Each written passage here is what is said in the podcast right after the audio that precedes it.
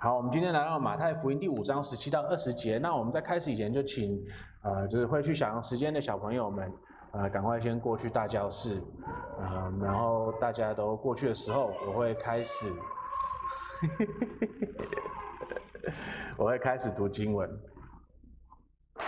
马太福音第五章十七到二十节。莫想我来要废掉律法和先知。我来不是要废掉，乃是要成全。我实在告诉你们，就是到天地都废去了，律法的一点一画也不能废去，都要成全。所以呢，无论何人废掉这诫命中最小的一条，又教训人这样做，他在天国要称为最小的；但无论何人遵行这诫命，又教训人遵行，他在天国。要称为大的。我告诉你们，你们的义若不胜于议事、文士和法利赛人的义，断不能进天国。好，今天我们会继续我们在马太马太福音的讲道。呃，那我们特我们现现在的这段经文呢，它是在整整卷马太福音里面有一个很特别的的地位的。我们现在就是在登山宝训，就是。耶稣基督他开始教导的时候，他他最最大的、最完整的一篇讲道。然后呢，我们在这个登山宝呃登山宝训里面，我们有第一个先看到了八福，就是主耶稣基督他形容了得福的人的八个特质，还有他们因为这个八个特质得到的八种福气是什么样子的。然后呢，我们在上次的讲道，我们有听到说。原来我们得到这些福分，不是只是为了让我们可以自己很高高兴兴的享受他们而已，而是我们要把这些福分都分享给全世界的人。我们要成为这个世界的盐，去防腐这个世界。然后我们需要成为光，让我们可以启发这个世界，让这个世界看到说有一个更美好的可能性，而不是让世界一直腐败在罪里面而已。好，那这些理论上面都听起来好美，对不对？那可是我们要真的怎么样子去做盐、做光的这件事情呢？我们实际的每一天的生活里面，我们要怎么样子真的去达成做盐、做光的这件事情呢？好，那耶稣在接下来整篇讲道里面会跟我们讲，那基本上呢，我们可以把它归纳成就是。活出律法，耶稣基督他在接下来的登山宝训里面会跟我们讲说，那我们要做盐做光，我们要做的事情就是活出律法。可是，在他教导我们要怎么活出律法以前，我们需要先弄懂，而且他想要我们先弄懂我们跟律法的关系到底是什么。所以今天呢，我们会看到三件事情。第一件事情呢，就是那个神的律法是永恒的。所以呢，我们必须要把它行出来，而且我们必须要教导别人把它行出来。第二个呢，我们会看到说，神的律法是完全公义的。那因为它是公义的，所以呢，我们必须要活出公义的生活，而不只是律法的生活而已。那最后呢，我们会看到的是，在耶稣基督里面，我们有一个完完全全成全的律法。然后我们要怎么样子？因为我们是主耶稣基督的子民，来看待这个已经成全的律法呢？这就是我们今天的三点。好，那第一个呢，我们来到要看的就是这个神的律法，它是一个永恒的律法。啊，这个应该很明显，对不对？第十八节，我实在告诉你们，就是到天地都废去了，律法的一点一画也不能废去，都要成全。好，那在这里呢，他说。就是就是到天地都废去了，律法的一点一画也不能废去。他在表达的不是说有一天当天地都废去的时候就没有律法了，呃，因为这里他上下文看得很明显，就是他要他的他的他的重点是律法不会废掉，所以在这里呢，耶稣他表达的不是说。有一天新天新地来的时候，我们就不需要神他给我们写下来的这个律法，而是我们就是心里面有一个律法，我们可以活出来。他不是在说这个事情，他是在说神的律法，神完美的有益的律法，就是我们一个普通的时候用完美的公义活出的生活的那个规律，那个那那个借条，它是永远不会不会不会被废掉的，甚至于到天地，要是它废了去的话，废掉了都不会不见。那在这里呢，我们必须说的是，在我们的文化跟生活里面，那种完全不会被废掉的任何东西，完全不会改变的任何东西，是很难去想象的，对不对？因为在我们的生活里面，每一个东西都在改变，每个东西都慢慢的在变得不一样。今天你要是去万里长城。你会看到的是一个已经被人重建的万里长城，它，你你看到的东西，通通都不是秦朝的时候他们带他们建的。然后，就算你看到现在的东西，它也是每一天因为天气的变化而在慢慢的被被被被被弄坏。当我们去埃及的金字塔看的时候，我们可以看到一个基本的金字塔的形状，可是我们也知道说，那个离以前法老王他们刚建的时候的那个金字塔是离得很远很远的。我们今天要是去任何一个呃很伟大的、很很有历史的欧洲的的城市，伦敦、罗马、巴黎，我们会看到一些很美的建筑物。我们会看到很多就是很美的雕像，可是那些建筑物跟雕像呢，也慢慢的被雨水腐坏掉，也慢慢的在改变。我们甚至会看到青铜的的的的雕像，从它原本的那种黄铜色变成现在的青铜。这个世界。每个东西都在改变，我们没有办法去想象一个完全不改变的东西。当我们去买了一间房子的时候，或者说你你你很你很羡慕的去看别人的房子的时候，我们有的时候会想说：哦，这间房子可以让我们有一个永恒的地方可以住，一个永远的地方可以住。哦，它好棒哦！我要用各式各样的方法把它保存起来。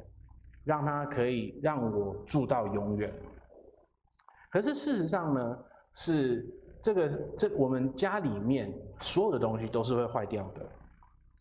大家要知道，莉亚跟我搬来台湾的时候，是要两年半的时间了。那个时候呢，我们有花点钱跟时间去整修我们现在在住的的地方。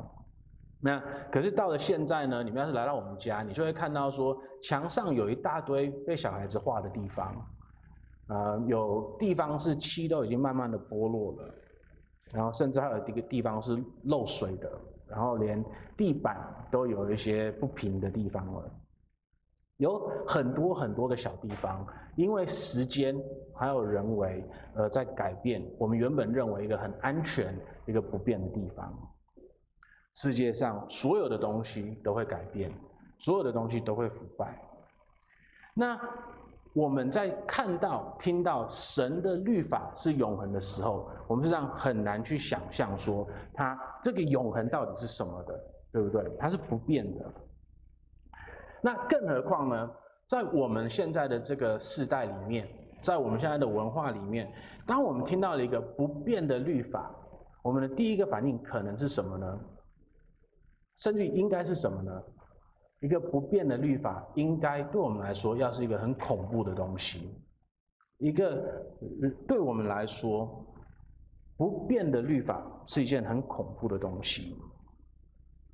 要是律法不会改变，那台湾现在还会在戒严时的那个律法里面。南美、南非。它现在还会有种族的分隔的法律。要是你住在大陆的话，到现在还会有，就是你只能生一个小孩子的这个法律。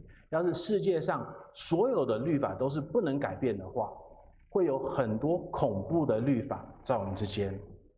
你要是在英国的话，到现在你还可能可以，当你看到一个威尔斯人在你的城墙里面的时候，你可以拿起弓箭，合法的射杀他。所以，要是律法不能改变的话，对我们来说，这个世界是一个很恐怖的地方。所以呢，人为的律法都是需要可以改变的，它一定要可以改变。因为呢，人的律法到了最终是有罪的人写的，他们经常很愚蠢，他们经常会伤害别人，他们经常是就是邪恶的。所以，要是人的律法是没有办法改变的话，这个世界会是一个很恐怖的地方。因为呢，要是他不能改变的话，代表说他永远不能够变得更好。那当然。这个我们希望律法可以改变的这个好的地方呢，它是建立在说这些律法是邪恶的，可是神的律法不是这个样子的，神的律法是完美的，神的律法是公义的，所以它完全不需要改变，也不应该被改变。所以对我们来说呢，好，今天要是我们知道说一个政府它有一个它有不公不义的政的的的的的法律在我们身上，我们有责任也应该去改变它，因为它不符合公义。可是神的律法不可能是这个样子的，神的律法是完美的公义的。我们接下来会去看这这件事情。可是因为它是完美的公义的，所以我们不需要去改变它。反而的是，我们需要去维护它。我们自己要活出神的律法的这个完美，然后我们需要教别人去活出这个完美。所以呢，耶稣才会说：“我实实在在的告诉你们，第十八节，就是到天地都废去了，律法的一点一画也不能废去，都要成全。”然后第十九节呢，无论何人废掉这诫命最小的一条，又教训人这样做。他在天国就是要最小的，但无论何人遵行这诫命，又教训人遵行，他在天国要成为大的。因为神的律法是公义的，所以呢，它是永恒的律法。这件事情，它不能够改被改变，也不应该被改变。然后让我们可以安安心心的活在里面，这是一件非常好的事情。好，那我们接下来来看。就是神的律法和公义的这个的他他们的关系是什么？好，第一个，神的律法是公义的，然后对我们来说呢，他他给了我们社会，我们每一个群组群体里面最好的生活方式。在这个世界上，基本上有两种不同的嗯治理方法。嗯，第一个呢，就是用权力、用力量去治理；然后第二个呢，就是用法律去治理。那用权力、用力量去治理呢，这个这个基本上是最原始的方法。对，我们在自然界都会看到这个东西。体积最大的猩猩，它一定有最多老婆，然后大家都在听它的话。最大的狮子、最大的鹿，通通一样的。然后，身体最强壮的人，也经常，或者他有最多的权力的人，最有武力的人，也经常会成为，就是大家都会听他的话的。所以，用权力、用力量去治理，基本上是最原始的一个方法，对不对？那我觉得，对我们现在来说，很多人对这个治理方式都有一个很自然的反感。我们在整个人类的历史里面会看到说，这件事情是很不好的，它危害的非常非常的深。那另外一面呢，是什么东西呢？另外一面就是用法，用法律来治理。最好的社会是用法律来治理的。无论你的身份是什么，无论你的权力多大，无论你的身材多多多高多大多壮，法律都是平等的对待每一个人的。那这一个法治社会的政治思想呢，基本是在在十六世纪的时候才真正出现的，才成熟的。可是，在那个以前呢，就有很多的伟大的思想家、哲学家有有有想过这个问题。亚里士多德他就说了，就是用法来治理一个社会，比任何一个人来治理社会都还要好。那可是呢，有一个问题，就是法律都是人造出来的，所以我们刚才就说过了，经常人会造出无理的，会压迫别人的，然后只是造福自己的法律，对不对？那当这个可以推出法律的这个权利只在一个人或者是一群人的身上的时候，他们就会用这个方式，用法律的方式来压迫不是他们的人。那民主有什么好处？就是民主把这个责任分散到每个人的身上。可是呢，同样的，我们每个人还是罪人，我们只是一群人去做这些法律而已，然后就会变成说呢，我们多数的人去压迫少数的人，所以人做出来的法律永远不会是公义的，因为我们人是罪人。可是神的律法是什么样子呢？神的律法是完美的，它是完完全全的公义的。要是你有时间去真正的去探索圣经里面所教导的伦理，你就会看到说它是多么的充满了公义的。它比任何人所造的律法都还要有公义。我记得很清楚。就大家要是知道我的信主的见证的话，你会知道说我是从创世纪开始读圣经的。然后当我读到了出埃及记的时候，当我读到了利伟记的时候，当我读到了生命记的时候，当我读到了神的律法的时候，我很清楚的记得我有一个感受，就是这个律法的公义远远超过了任何人可以定出来的规则。但是你们愿意花那个时间去读的话，我相信你们也会得到同样的结果。可是呢，就算律法是公义的，对我们来说呢，他们还是没有办法让我们成为公义的，因为我们是罪人。所以，就算神把他最完美、最公义的律法给了我们，我们还是没有办法去顺服他，我们还是没有办法把它可以把它行出来。甚至于更惨的是，因为我们是罪人，有的时候，当我们听到了、读到了、看到了某个律法的时候，我们里面的罪会再次的出现，它会让我们知道说：哦，原来我们也可以这样子犯罪哦。保罗在罗马书第七章里面这样子写。这样我们可能说什么呢？律法是罪吗？断乎不是，只是非因律法，我就不知何为罪；非律法说不可起贪心，我就不知何为贪心。然而罪趁着机会，就借着诫命，叫诸般的贪心在我里头发动。因为没有律法，罪是死的。我以前没有律法是活着的，但是诫命来到，罪又活了，我就死了。那本来叫人活的诫命，反倒叫我死。因为罪趁着机会，就借着诫命引诱我，并且杀了我。这样看来，律法是圣洁的，诫命也是圣洁的、公义的、良善的。可是我们呢？我们是罪人。当某个人跟我们讲说你不能做什么事情的时候，我们心里面就会冒出一个想法，就是哦，原来有这个选项哦，原来是可以做的哦，对不对？我们经常在小孩子的身上看到这件事情。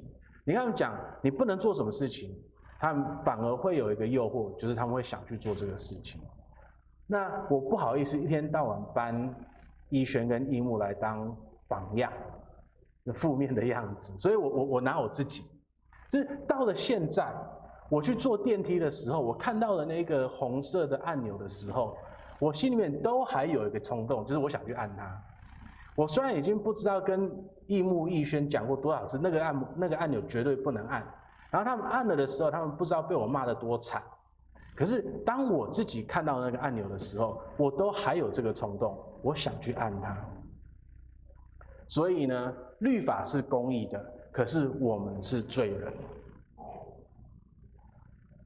然后因为我们是罪人，律法会让我们有想要犯罪的冲动。那不止如此，不只是律法它禁止的东西会让我们想要犯罪，它想要让我们做到的事情呢，比较正面的律法呢，我们也都完全没有办法做到，因为我们是罪人，因为我们是罪人，所以就算我们知道什么是对的，什么是错的，我们还是没有办法去选择那些对的东西。我们今天每个人都知道，我们应该要去运动，可是我们每个人都宁愿滑手机。我们每个人都知道说我们要吃比较健康的东西，可是我们宁愿吃糖果，宁愿吃别的东西。我们每个人都知道，我们不应该对我们的家人大吼大叫，可是呢，经常我们会让我们自己的脾气控制我们。我们知道说我们不应该痛恨我们周遭的人。可是呢，偏偏他们就是那么讨人厌。我我可以说举很多的例子，可是我们每个人都知道，因为我们每个人都是罪人，所以我们知道什么是对跟错的，我们还是没有办法去选择对的东西。那还有另外一个问题，就是就是我我们甚至于有的时候根本不知道对的是什么东西，我们不知道公义是什么样子的。我们现在生活在一个高科技的时代，那在这个高科技的时代里面呢，我们会遇到很多新的伦理问题。好，今天要是有一个无人车，它撞人了，谁要负这个责任？今天要是有，嗯，就是我我们有很多不同的，就是基因的实验。嗯，科学家在做，它里面的伦理是那么的复杂，就我我连开始要怎么跟大家表达这件事情，我都不知道怎么开始。我昨天才在跟一个就是在在高科技的产业里面工作的一个人聊天，然后他跟我分享说，现在就是医生他们要开手术的话，但是他们有一个手术是他他自己没有开过的，他可以用呃 augmented reality。他他可以用眼镜，然后请另外一个开过这个术、开过这个手术的医生，在另外一边透过这个眼镜跟他讲说他要怎么开。好，那这个就有一个伦理问题了嘛，就是要是你不小心去怎么样了，那这个责任是谁要负？那这些问题呢，我们根本不可能那么直接的在神的律法找到解答，对不对？因为。神的律法，神的实践，在给了我们的时候，他他他他那个世界里面根本都还没有这些状况出现啊。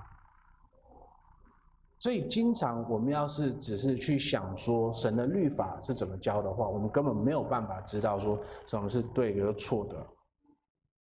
那要是是如此的话，那是不是代表说神的律法就是没有用的呢？神的律法，它是几千年的事情，难道我们现在这个世界就就是没有用了吗？当然不是的，因为神的律法，它是给人的，那人在这个几千年里面呢，没有变得那么多，所以很大的部分都还是可以用的。可是呢，当我们遇到新的状况的时候，我们需要有智慧去思考这个问题。神的律法的确是几千年前给我们的东西，那可是神也同样的给了我们他给律法的时候的那个背景，所以我们会因为可以看到那个背景而看，而且看到那个律法，然后把这两个人两个东西合起来以后，去思考这些伦理问题。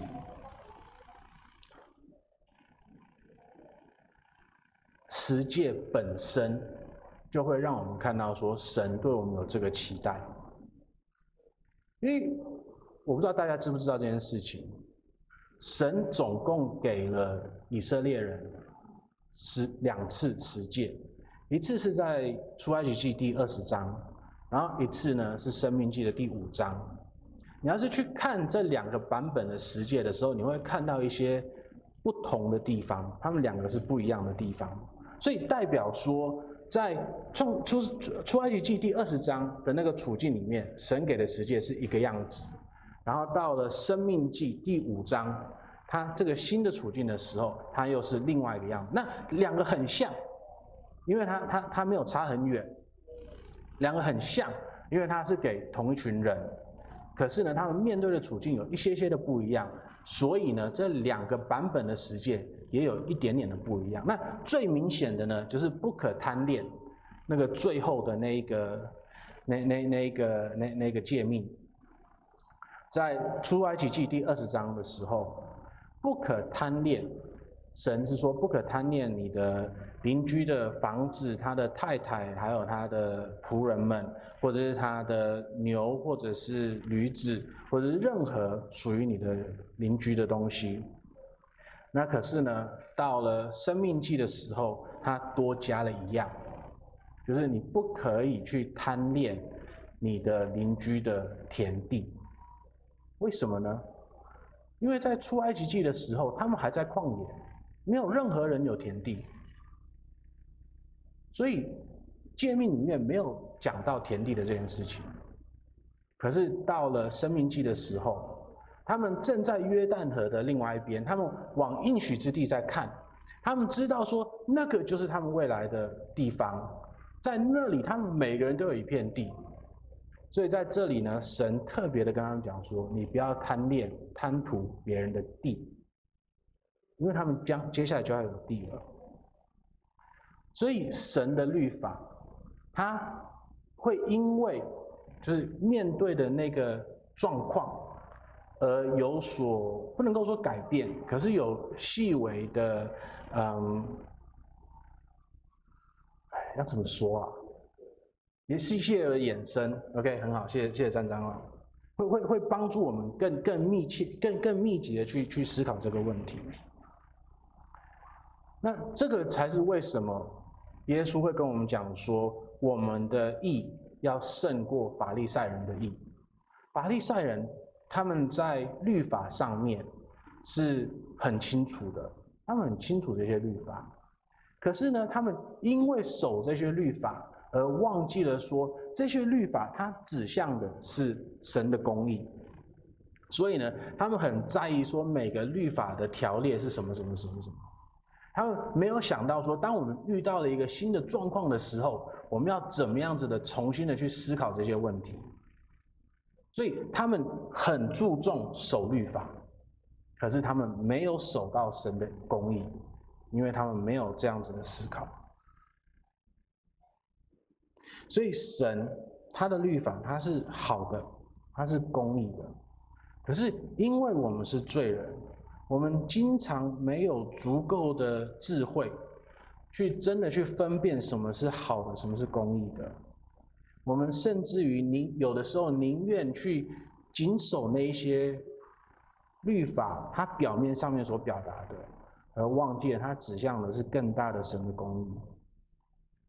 因为我们是罪人，所以当我们在面对这个完全公义的律法的时候，我们不会开开心心的、高高兴兴的去去顺服它，而是我们会像保罗一样。它会让我们的心里面产生一个哦，原来我们也可以犯罪的那个欲望。然后不止如此，我们不只是自己会去犯罪，我们还会教导别人去犯罪。那这样子的话，第二十节，耶稣说：“我们的意若不胜于文士和法利赛人的意的话，我们断不能进天国。”那要是我们是罪人的话，要是我们完全没有办法活出神的律法的话，我们怎么可能进天国呢？更不要说在天国里面称为大的，怎么可能呢？那关键就在一开始的第十七节，耶稣这样说：“莫想我来要废掉律法和先知。”我来不是要废掉，乃是要成全。好，通常呢，当我们遇到了神的完美的律法的时候，我们可能会有两个不同的反应，对不对？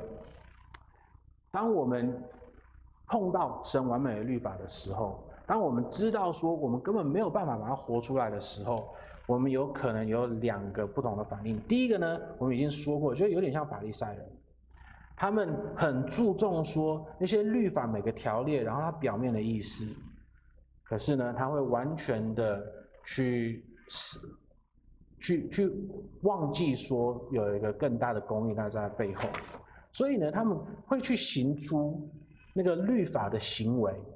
可是他们不会有真正公义的行为出现。那可是我觉得我们这个世代有一个另外的更可能的反应，就是我们会躺平。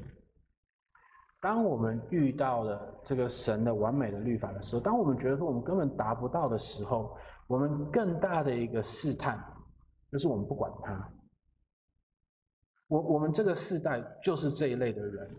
要是我们没有办法做到什么事情的话，我们会选择连试都不试。那当然，这个他创造出来的问题就是说，我们不去面对一个问题，并不代表说那个问题不存在。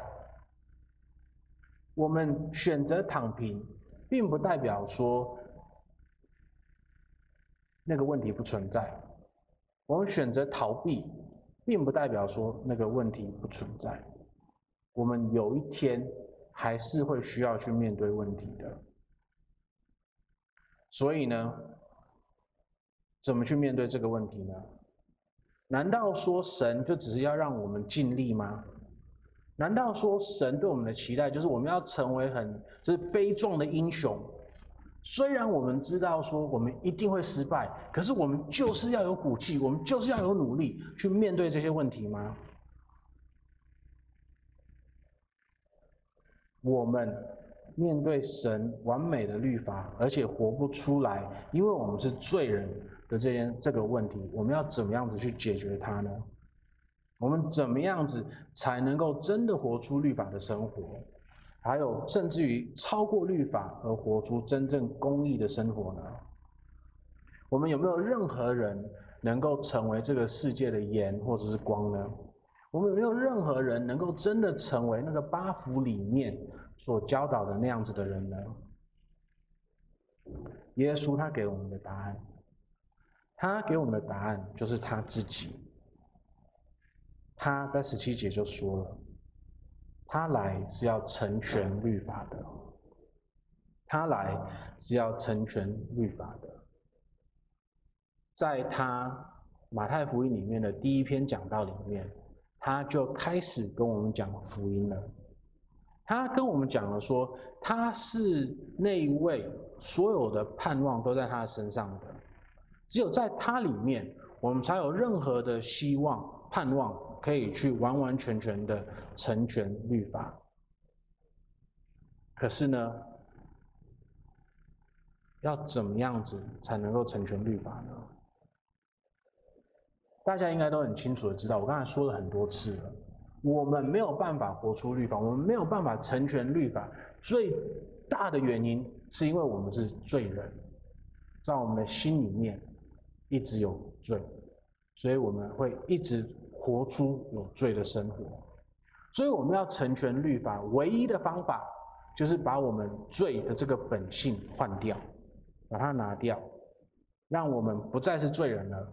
我们才可能成全律法这件事情。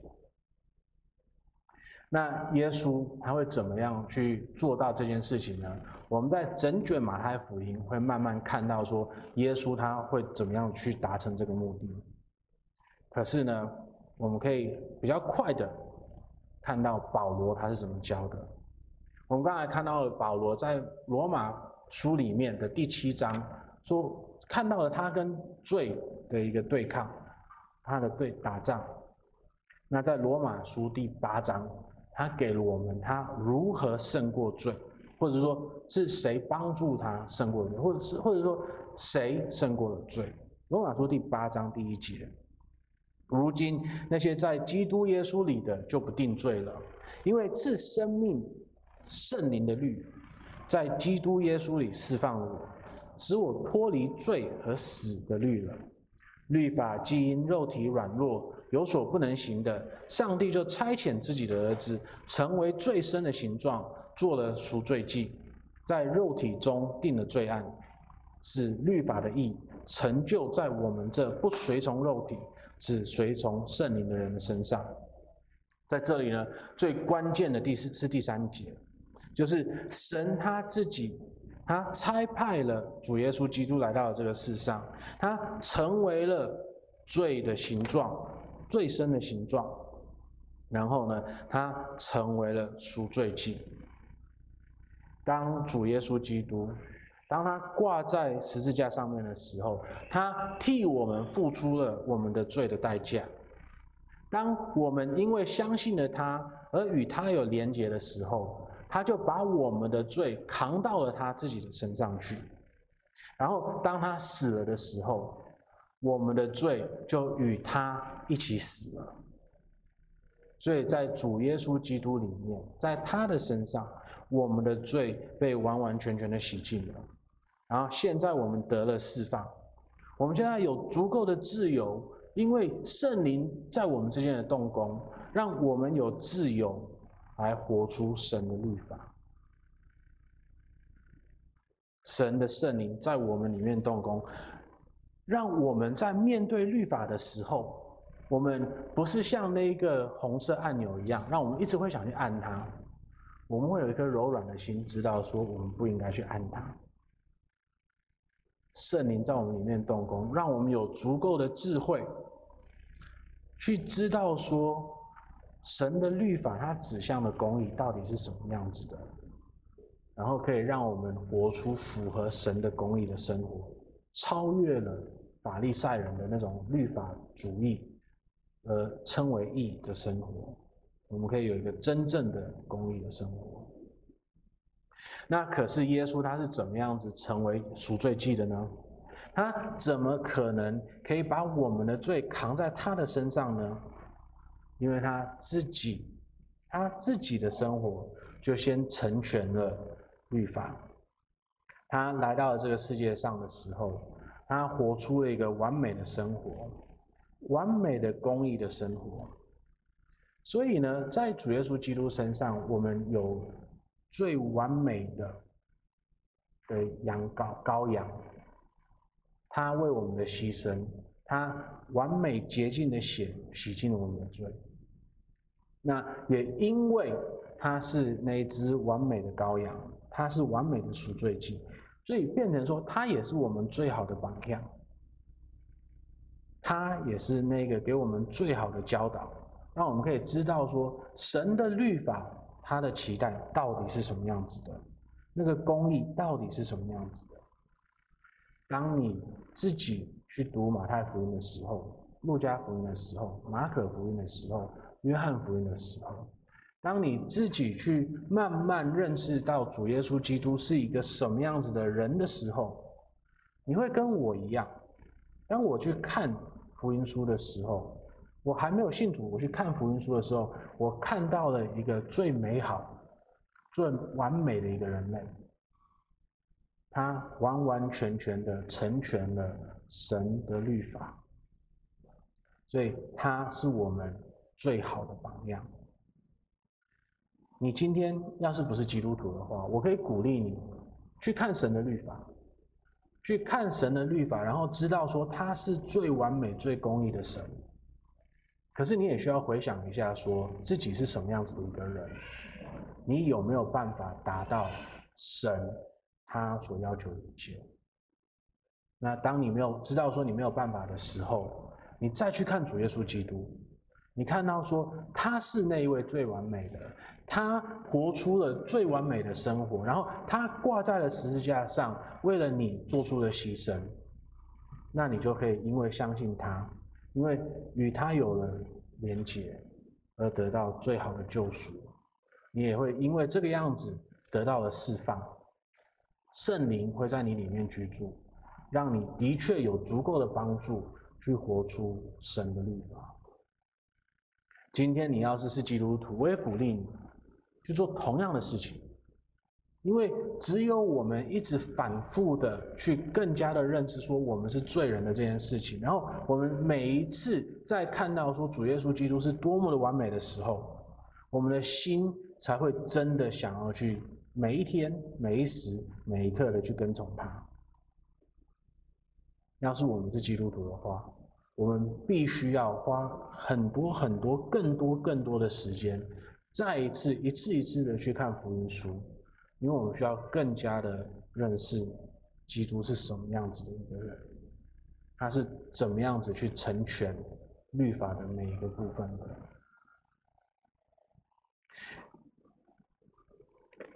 所以在这里呢，我们要如何成当做盐做光呢？我们要活出律法的生活。我们唯一能够活出律法的生活的方法。就是因透过主耶稣基督，先知道说他已经为我们的牺牲，所以我们才能够活出这个这个生活。那可是我在开始的时候有有提出一个问题，就是在这个世界上呢，有权力的人永远会压迫那些没有权力的人，所以就算你在公义，就算你是多么好的一个人，你都还是可能被坏人压迫。对不对？这个世界上只要是坏人掌权，这个世界就不会是更好的，苦的只会是好人而已。所以呢，在这个世界上，要是艺人能够当权的话，他们就有更多的机会帮助这个世界，对不对？要是有更多的艺人，他们很正面的去面对这个世界的问题的时候，他们就可以真的做盐做光，去好好的看看说这个世界可不可以成为一个更好的地方。所以呢，当我们有机会的时候，我们应该去争取有权利。当我们有机会的时候，我们可以和适当的。去争取权利的这件事情，在一个民主国家，我们最基本的权利就是我们可以投票。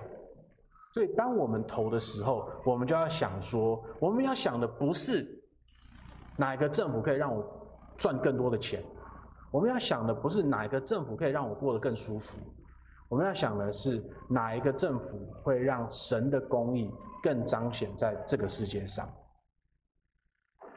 生在一个民主国家，我们每个人都有权利去写信给我们的里长、邻长、立法委员等等的，去跟他们讲说我们的想法是什么。这是我们可以做盐做光的时候。那要是今天神他带领你，让你可以真的参与，就第一手去参与政治的话，你就有责任去在这个方面做盐做光。好，对大多数的人来讲，对大多数人来讲，我们可能觉得说这种政治的权利离我们很远，没有错。我们没有任何一个人在总统府里面，除非蔡英文有的时候会看我们的影片，应该没有啦。OK，我我们我们不是立法委员，我们什么人都不是。所以呢，我们可能觉得说，我们好像可能就只是写信而已，什么别的都没有办法做。可是事实上呢，神把我们每一个人都摆在不同的领域里面，让我们有不同程度的权柄，有权利去影响我们附近的人，让他们可以看到神的律法是多完美的。今天要是你是公司的老板，你可以用神的律法的方式。在你自己活出神的律法的这个当时当下，让你的员工们看到，然后你用神的律法去治理公司的时候，神的荣耀就彰显在那里。你可以用耶稣基督的方法去治理你的公司，去帮助你的员工。要是你是老师的话，你可以用主耶稣基督的方式去教导他们。要是你是一个跑业务的，你可以用主耶稣基督的方式去跑业务。今天你要是是做饮料的，今天你是去服侍别人的，你可以用耶稣基督的方式去影响他们。今天你要是一个全职的爸爸或者是妈妈的话，你可以用耶稣的方式去带领你的家庭，去教导你的小朋友。今天就算你没有任何的工作，你在家庭里面，你都是有地位的。你可以用主耶稣基督的方式去爱你周遭的每一个人，然后在那里面成为主耶稣基督在那里的影响力，让他们可以看到说主耶稣基督是多么美好的。所以事实上，我们每一个人无论多少。都有一些些的权利可以使用，那问题是在于说，我们愿不愿意去使用这个权利、这个权利？那当然，我们每个人都会做得不完美，因为我们都还是罪人。这个世界也不会因为我们的努力而成为完美的，我们永远会会会会会会觉得这个世界不太对。那在这个时候呢？我们可能会绝望，可是我们都可以记得，耶稣他来的第一次的时候，他是最完美的展现了他的爱，他的义。可是呢，当他再来的时候，他会最完美的展现他的权柄，所有的不公义都会被他毁灭，所有的不服从他的。都会被他毁灭，他会宣战在这个世界上，他会审判这个世界，让一切不愿意顺服他的都会被毁灭掉，因为他是神最公义的圣子。启示录第十九章十一到二十一节，我观看见天开了，有一匹白马。骑在马上的称为诚信真实，他审判征战都按着公义。他的眼睛如火焰，他头上戴着许多的冠冕，又有写着的名字，除了他自己，没有人知道。他穿着溅了血的衣服，他的名称为上帝之道。在天上的众军骑着白马，穿着细麻衣，又白又洁，跟随他。有利剑从他口中出来，可以击杀列国。他必用铁杖辖管他们，必要踹全能上帝烈怒的酒醡。在他衣服和大腿上有明写着说：“万王之王，万主之主。”我又看见一位天使站在日头中，像天空所写的所飞的鸟，大声喊着说：“你们聚集来赴上帝的大宴席，可以吃君王。”与将军的肉，壮士与马和骑马者的肉，并一切自主的、为奴的，以及大小人民的肉。我看见那兽和地上的君王，并他们的众军都聚集，要与骑白马的，并他的兵军兵征战。那兽被擒拿，那在兽面前成行骑士、迷惑兽、受兽记印的和拜兽像之人的假先知。也与兽同被擒拿，他们两个就活活的扔在烧着硫磺的火海里，其余的被骑白马者口中出来的剑杀了，飞鸟都吃饱了他们的肉。这一位是我们的主耶稣基督。第一次来的时候，他展现了他完美的功力。他成为了世界的光，他让我们知道说公义是什么样子。而他在第二次来的时候，他的权柄会完完全全的展现。那个时候，没有公义的人不会在这个世上受到压迫，公义的人会与耶稣基督在一起得胜。这一位未来将会得胜的主。他将要来，我们没有任何一个人应该站在，应该阻挡他，因为当他来的时候，他的治理会是永远永恒的，他最完美、最公义的律法会在这个世界上运转，然后我们这些真的相信他的人，我们会高高兴兴的。快快乐乐的臣服在他的权柄底下，愿意顺服他的权柄，直到永远。我们一起来低头祷告。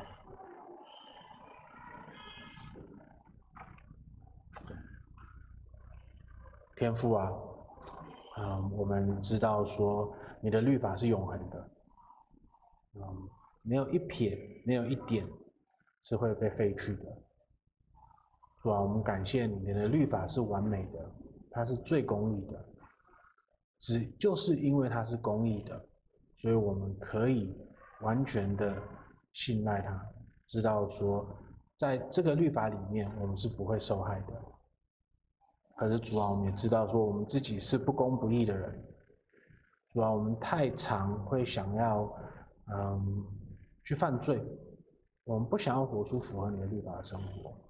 主啊，我们必须承认，我们太常太愚蠢了。我们根本不知道你的律法在教什么。我们不知道真正的公义是什么样子的。天父啊，感谢你。在主耶稣基督里面，我们看到了最完美的律法的成全。我们在他里面得到了救赎，然后因为他救赎我们，我们可以有你的圣灵的帮助。天父啊，恳求你继续的让你的圣灵在我们之间动工，让我们有智慧，然后让我们也愿意活出最公义的律法。我们把一些奉主耶稣的名，阿门。